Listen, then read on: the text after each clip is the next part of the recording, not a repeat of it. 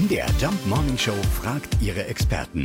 Fakt oder Fake? Sissy Fratz ist 18 Jahre alt und macht gerade eine Ausbildung zur Pferdewirtin am Landesgestüt Moritzburg. Sissy, stimmt es wirklich mit den 20 Minuten? Ja, das stimmt wirklich. Naja, das Pferd schläft also insgesamt am Tag sechs Stunden und dies aber halt nur in kurzen Phasen, also die bis zu maximal 20 Minuten lang sind. Wirklich tief schlafen tun Pferde nur circa zwei bis fünf Minuten.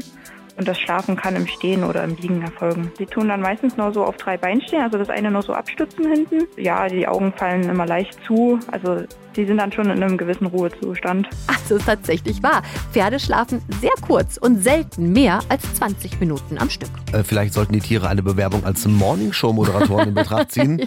Die scheinen mir äh, besser geeignet für den Job. Allerdings. Das ist irre. Fakt oder Fake? Jeden Morgen um 5.20 Uhr und 7.20 Uhr in der MDR Jump Morning Show mit Sarah von Neuburg und Lars Christian Kade.